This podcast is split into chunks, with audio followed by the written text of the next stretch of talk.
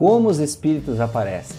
Como eles surgem na nossa visão? Como é que é esse processo da gente enxergar? Por que, que às vezes uns enxergam e outros não, e às vezes todos enxergam?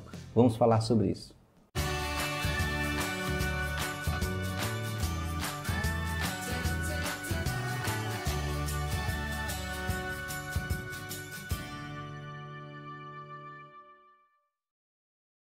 Olá, amigos do canal Aprendendo sobre Mediunidade, sejam bem-vindos. Para quem não me conhece, meu nome é Anderson Gomes.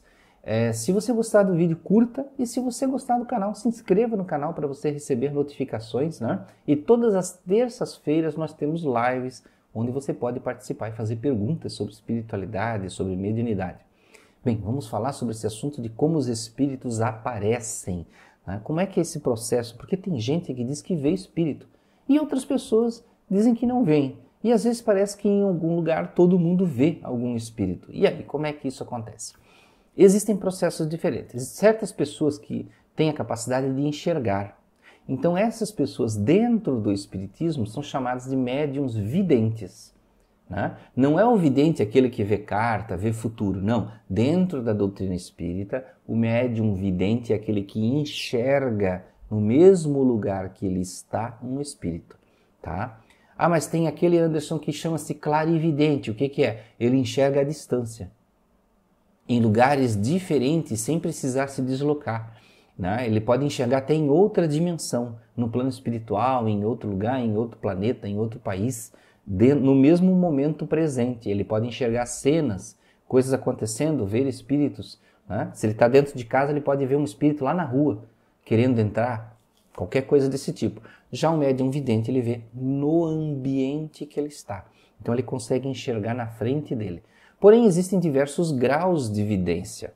A vidência às vezes ela não está bem desenvolvida, então a pessoa pode ver, é, por exemplo, em borrões, em vultos, e às vezes as pessoas traduzem errado, né? Acham que qualquer vulto que vê é um espírito mau, né? Se é um vulto, é um espírito mau. Aí eu vi de relance é um espírito do mal. Algumas pessoas dizem que a gente vê com o cantinho dos olhos. Eu não concordo muito com essa teoria, porque naturalmente, com o canto dos olhos, a gente vê borrado. Né? E às vezes a gente vê, pode ver coisas que não são exatamente o que nós pensamos que é, né? que é, a nossa, é na nossa visão periférica, né? que era usada lá na, na pré-história né? para caça, para se proteger de, de animais que pudessem nos atacar, então a gente consegue ver é, nas laterais dos olhos. Então, algumas pessoas dizem assim, ah, a gente vê espírito no lado, né? Foca aqui, mas consegue ver se movendo aqui na lateral. Teoricamente, ó, teoricamente não tem nada escrito em nenhum lugar sobre isso que a gente consegue enxergar dessa forma. Então eu acho muito mais um efeito fisiológico natural do que realmente você está vendo espírito.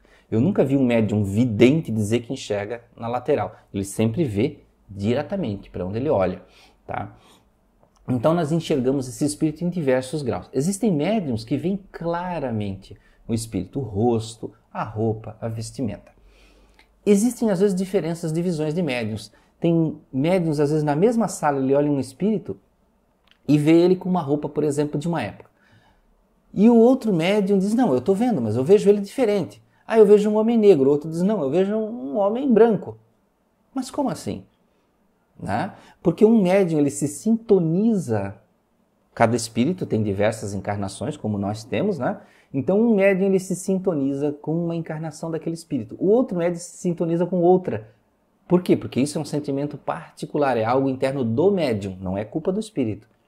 E aí dois veem espíritos diferentes. Sim, isso pode acontecer também. É, é, não é muito comum, mas acontece. Geralmente os médios veem igual tá? Mas é uma possibilidade, né? Veja, e existem outras situações também. Tem pessoas que dizem assim, Anderson, mas eu ouvi uma história, li uma matéria no lugar que um espírito apareceu para todo mundo. Aí é uma outra coisa. Aí não é um caso de mediunidade de evidência. É um caso de materialização. Né? Ou seja, existe um médium, o espírito lhe retira é, uh, o ectoplasma de um médium, que ele, ele solta esse ectoplasma naturalmente. Vamos para simplificar. O ectoplasma é uma espécie de energia que sai do corpo do médium, tá? Uma energia branca, assim, como se fosse um, um leite, alguma coisa assim. E digamos que essa energia branca é como se fosse uma, uma massinha de modelar, uma massa de biscuit, onde o que, que o espírito faz? Ele coloca aquela energia, aquela massa por cima dele e ele consegue aparecer, às vezes de forma mais definida, às vezes de uma forma mais precária. Daí que vem aquela lenda, né? aquela, aquele conhecimento folclórico que o fantasma ele parece que tem um lençol em cima dele. Né? E aí você tem aquela coisa que parece um lençol e com olhos meio mal formados, às vezes aparece mão, às vezes não aparece os pés, né? não é assim nas historinhas? Algumas pessoas dizem assim, não, as imagens que existem de materialização são falsas porque parecem os fantasmas dos desenhos animados. Na verdade é o contrário, os desenhos animados que têm as figurinhas do fantasminha lá com o, com o lençol, eles foram copiados e inspirados nas imagens de materialização. É o contrário, né? Então por isso que às vezes você vê sem os pés e às vezes parece um lençol. E às vezes muito definidamente quando são partes do corpo na materialização.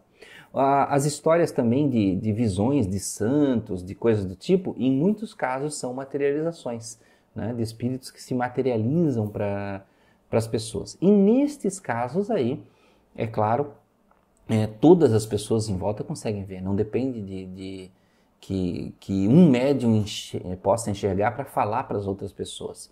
E na materialização, este médium, muitas vezes o médium que libera esse ectoplasma, ele nem sabe que está fazendo isso. Ele não tem consciência. Às vezes ele está dormindo em algum lugar e essa energia está sendo é, retirada.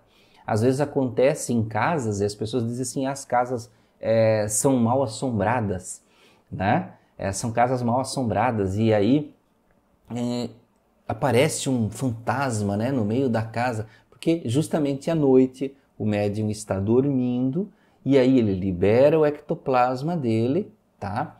E aí esses espíritos utilizam dessa energia, tem que ter, eu acho, acredito, um certo conhecimento para fazer isso, e aí eles conseguem assustar as pessoas. Por, mas por que, Anderson, espíritos assustariam as pessoas? Por diversos motivos motivos humanos. Não existe um motivo sobrenatural, motivos humanos. Ele acha que a casa pertence a ele, ele acredita que aquele lugar é dele, ou ele odeia alguém daquela casa, ele não gosta porque é um familiar que ele não, é, não simpatiza. É, diversos motivos. Tá? Então vejam que pode acontecer uma série de tipos de situações né, para aquele espírito se apresentar dessa forma. Pode até se apresentar de uma forma feia, que possa assustar? Pode, é possível também. De modo geral, essas assombrações, elas não são diretamente materializações. Muitas vezes são visões de médium. O médium vê, às vezes tem mais de um vidente na casa, então ele pode ver vultos, ele pode ver formas, ele pode ver aparecer num espelho, justamente como aparece nesses filmes, né? Mas não que exatamente seja sempre da mesma forma. Muitas vezes são espíritos até em sofrimento que aparecem para os médios. Eles não querem exatamente assustar, eles não querem causar medo e nem desejam o mal das pessoas. É, às vezes o simples fato de ele saber que aquela pessoa o enxerga e ele está num plano que ele não conhece, ele sente medo, ele tem o desejo de se comunicar. Né? Imagina que você está preso num lugar e você gostaria de avisar que você está preso. Olha, eu estou aqui, eu quero ser visto, eu quero me comunicar eu quero pedir ajuda. E aí ele aparece, a pessoa, em vez de ajudar, a pessoa tem medo dele, foge dele. Né? Então, na verdade, muitas vezes os espíritos estão pedindo ajuda, querem sair daquele sofrimento. Às vezes, em alguns casos, não tem conhecimento desse, é, de, da ocorrência da morte. Eles se acreditam ainda vivos, tá? e aí o que, que acontece? Eles permanecem ali é, revivenciando as coisas que faziam. Tá? E aí permanecem na casa, ficam no seu dia a dia e meio que não enxergam a gente. E às vezes algum médium vidente ele consegue ver esses espíritos ali e pode vir a se assustar e às vezes não conhecendo sobre espiritualidade, sobre mediunidade, ele pode até se acreditar perturbado mentalmente. Tá? E, e aí onde existem muitos casos que as pessoas ficam perturbadas e tudo mais, né?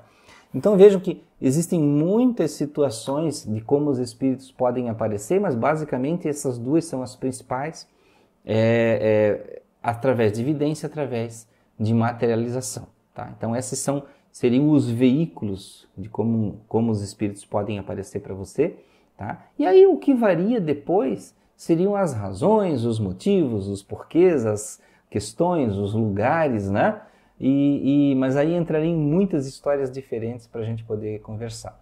Mas quem sabe fazemos uma live sobre isso, falando sobre assombrações, né? Seria uma boa ideia. Então, meus amigos, muita paz, muita alegria, muita luz para você. Até a próxima.